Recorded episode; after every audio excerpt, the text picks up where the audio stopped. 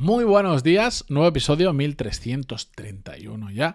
Y hoy hacía mucho que no leía emails vuestros con dudas. Eh, voy a retomar un poco el hábito porque si no, pues se me van acumulando los emails para contestaros y muchas veces pues la contestación por, por, por el podcast os puedo aportar mucho más que si me pongo a escribir porque me da más pereza escribir, la verdad, y creo que me explico mejor. Mm, de viva voz que con palabras escritas. Así que hoy vamos a responder a la pregunta de un oyente que básicamente se encuentra con el problema de que un compañero suyo le tiene celos porque está ocupando la posición que ese compañero quiere y está actuando mal para hacerle la puñeta. Pero bueno, os voy a leer el fragmento del email que nos va a poner en contexto, pero antes yo soy Matías Pantaloni y esto es Desarrollo Profesional, el podcast donde hablamos sobre todas las técnicas, habilidades, estrategias y trucos necesarios para mejorar cada día en nuestro trabajo. Por cierto, hoy eh, si no lo habéis hecho ya, apuntaros. Si lo estáis escuchando esto a primera hora de la mañana, pantaloni.es os podéis apuntar al newsletter porque hoy envío una nueva edición em, de la misma con más cositas interesantes. Si os gusta el podcast, os va a encantar la newsletter. No os voy a adelantar nada. Bien, dicho esto, em, un oyente del podcast, por cierto me podéis escribir en pantaloni.es barra contactar, ya lo sabéis más que de sobra, pero cada cierto tiempo os lo recuerdo, me, bueno, me hacía varias preguntas, una era muy específica de su trabajo, en la que directamente ya le contesté, no te puedo ayudar porque hace falta conocer muchas más circunstancias em, de tu alrededor y, y no te puedo ayudar porque no las conozco, pero la otra parte sí, y decía así, por otro lado, dentro del equipo existe un miembro que hace todo lo imposible para entorpecer el trabajo y la comunicación, ya que anhela estar en el puesto que yo ocupo actualmente. ¿Qué recomendación me darías para manejarlo y que el trabajo fluya de una manera más sana y productiva? Muchísimas gracias y felicidades por el valor de, tu contenido. Pues vamos a responder a eso, pero bueno, muchísimas gracias a ti también por tus palabras. soy muy pesado, soy muy pesado. Alargo los episodios, lo sé. Pero no no os imagináis lo que ayuda a, mantener el podcast, no económicamente, sino a nivel de motivación, eh, cuando, cuando me escribís y agradecéis, que esto en general para cualquier creador de contenido em, que dedica un tiempo a todo esto, no sabéis lo, lo potente que es frases tan tontas como felicidades por el valor que aportas con tu contenido. Lo voy a dejar ahí, no voy a poner sentimental. Muchísimas gracias a ti, me alegro que te guste. Bien, esta es una situación bastante habitual. Eh, de hecho, he querido responder esto vía el podcast porque como, como es algo que de forma recurrente, ya no a cuenta gota, sino, sino bastante habitualmente me llegan situaciones similares, pues vamos a ver si de una podemos responder a una gran mayoría de casos. Como os decía, esto es habitual y no solo ocurre cuando tú ocupas un puesto superior, que este es como la casuística normal es mm, todos estamos en un equipo juntos, me ascienden a mí y hay otros compañeros que habían optado para el mismo puesto y como me lo dan a mí, empiezan las fricciones. Bueno, pues resulta que esos vamos a llamarlo, no sé si celos, envidia, como le queráis poner en la etiqueta, no solo se dan en esa circunstancia, que también, sino, por ejemplo, pasa también, y, lo he visto mucho, cuando, por ejemplo, tu jefe, eh, todos están en, el equipo como, como, iguales, nadie es jefe de nadie en ese caso, y el que sí que es jefe del equipo, que lo lidera, eh, por ejemplo, contigo tiene más contacto, porque tiene más afinidad, porque se fía de ti, por lo que sea, tiene más contacto. Pues ahí puede surgir esa misma situación, o cuando tu opinión se tiene más en cuenta em, eh, que la de otros. O cuando a ti, para una reunión donde se va a hablar de un tema estratégico, cuando te llaman a ti y no llaman a otros, también hay gente que como no que no entiende cómo funciona el mundo de la empresa, no entiende la situación, no entiende eso de aportar valor, pues le genera problemas y empiezan ellos a generar fricciones. A lo que me refiero es que esto os lo vais a encontrar de todos los tamaños y colores posibles porque existen las envidias y los celos, existen las relaciones entre los seres humanos, son, son complicadas, son muy complicadas y si además te toca gente que tiene algún problema por lo que sea, mm, tenemos que hacerlo bien. La cuestión es que es muy incómodo cuando, cuando otra persona trata de hacerte la puñeta, trata de ponerte palos en la rueda porque tiene celos. Pero vamos a centrarlo en este caso, ya que la casuística que nos cuenta es desde la perspectiva de que ella ocupa un puesto que esta persona anhela o añora o quiere tener, vamos a enfocarlo desde ahí, desde la perspectiva de que tú eres su jefe. ¿Por qué? Porque, bueno, porque las, las, herramientas que tienes para tomar acción sobre esta casuística, y lo vamos a ver ahora muy rápido, son ligeramente diferentes así no eres el jefe. Ya lo vais a ver, lo vais a entender perfectamente. Y yo creo que sabéis por dónde voy. Al final, de todo esto podríamos darle mil vueltas. Eh, probablemente haya algún libro escrito de 300 páginas, pero todo se...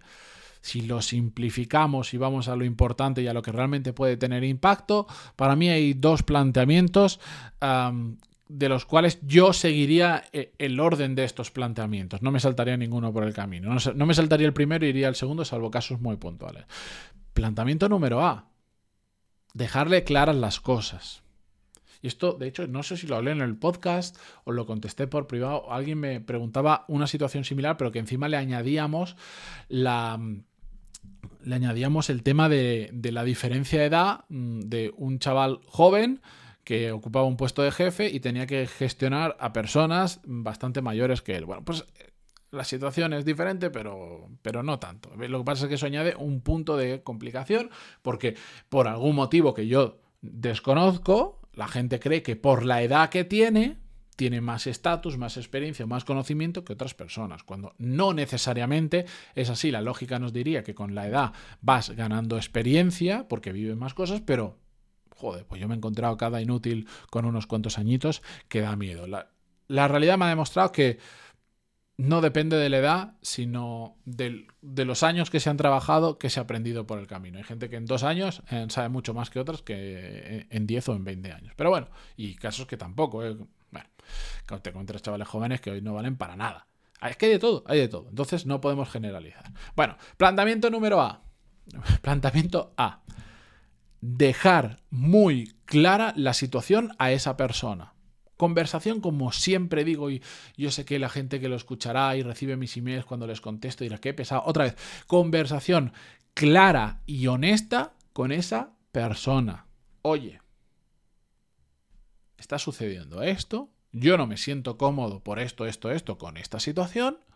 Tío, esto es así. Te guste o no, esto es así. Y yo lo que no voy a tolerar es esto, esto, esto, esto y esto. Porque si no, planteamiento B, sacarle del equipo. Yo sé que es duro. O sea, la peor cosa que yo he hecho en mi vida y lo que más me duele de mi trabajo es tener que despedir personas con muchísima diferencia, pero con muchísima diferencia. E incluso me da igual si esa persona se lo merecía, si no se lo merecía, no es lo mismo, pero todo despido que he tenido que hacer me ha resultado súper duro. Me parece un momento desagradable. Sé que hay un momento en el que te puedes llegar a acostumbrar. Pues yo no me voy a acostumbrar porque empatizo con la otra persona y sé que mm, no es una situación agradable. Pero eso no significa que por que sea una situación desagradable que no nos guste afrontar, no lo hagamos. Si una persona, si tú eres el, tú eres el jefe de una persona y esa persona, por celos, por envidia, por el motivo que sea, te está poniendo palos en la rueda, no se puede trabajar, no, es, mm, no hay una relación sana, la productividad se va por los suelos y solo genera fricciones debido a ello, el escenario donde esa persona tiene que salir del equipo, y ahora matizaré que es salir del equipo, hay que contemplarlo. Y de hecho, si está claro y después de esa conversación clara, una, dos, tres conversaciones, no entiende el concepto y sigue haciendo lo mismo, para mí, cuanto antes saques a esa persona del equipo, mejor eh, va a ser para ambos lados, porque si no, ambos vais a, vais a, trabajar incómodos, ambos vais a tener resultados peores de los que podríais tener. Y encima, no solo vuestra relación se entorpece, sino la relación con el resto del equipo, porque el mal rollo tiene una capacidad de transmitirse entre la gente brutal. Entonces, sacarle del equipo, ¿qué significa? Uno, lo obvio que es despedirle y que termine de trabajar en la empresa, pero muchas veces hay gente que, que si quitas eso, que puede ser algo muy puntual por las personas que están involucradas, en otro departamento dentro de la empresa puede ser una persona que pueda aportar también valor. Entonces hay que buscar la reorientación de esa persona. Si una persona realmente vale y crees que puede aportar, la primera opción siempre debería ser reorientarle reorientarle y ayudarle, incluso aunque te esté haciendo la puñeta, ayudarle a que permanezca en la empresa si realmente creemos que puede aportar valor, repito porque es muy importante, en otro departamento. Y si no, lamentablemente, pues hay que enseñarle la puerta de salida. Oye, que si queréis que, que lo que lo maquillemos todo esto, digamos que se puede encontrar siempre una solución y que despedir, pues solo en casos muy puntuales. Mentira.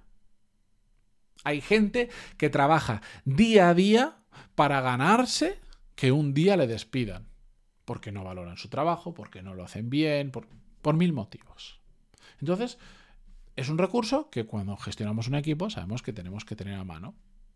Y en este caso, si al final sucede que esta persona no cambia, no mejora la situación y solo hace que poner problemas, pues tenemos que contemplar esa opción con todos los pros y los contras, ojo, que conlleva todo esto. Y ahí la casuística de cada mundo, cada empresa, cada equipo que hay que verla, ¿vale?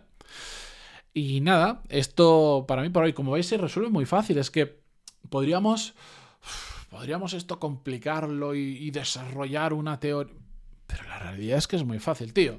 Esta situación no puede seguir así, o los dos cambiamos y los dos hacemos que esto funcione, o uno de los dos tiene que salir y, bueno, pues o me voy yo o te vas tú. Es así de fácil. Esta sería, mira, la opción C sería, oye, si no estás de acuerdo con todo esto, no mejora y no quieres despedir a esa persona, bueno, pues vete tú. Que nadie te obliga, nadie te está atando con una cuerda a la empresa en la que estás trabajando. Y esto es muy importante entenderlo. ¿Que puede costar más o menos salir de la empresa? ¿Podemos tener más o menos problemas en casa por salir de una empresa? Sí. Pero nadie nos obliga, ¿eh? Por suerte. Pero bueno, con esto ahora sí yo me despido por hoy. Muchísimas gracias por estar al otro lado y mañana continuamos con un nuevo episodio. Adiós.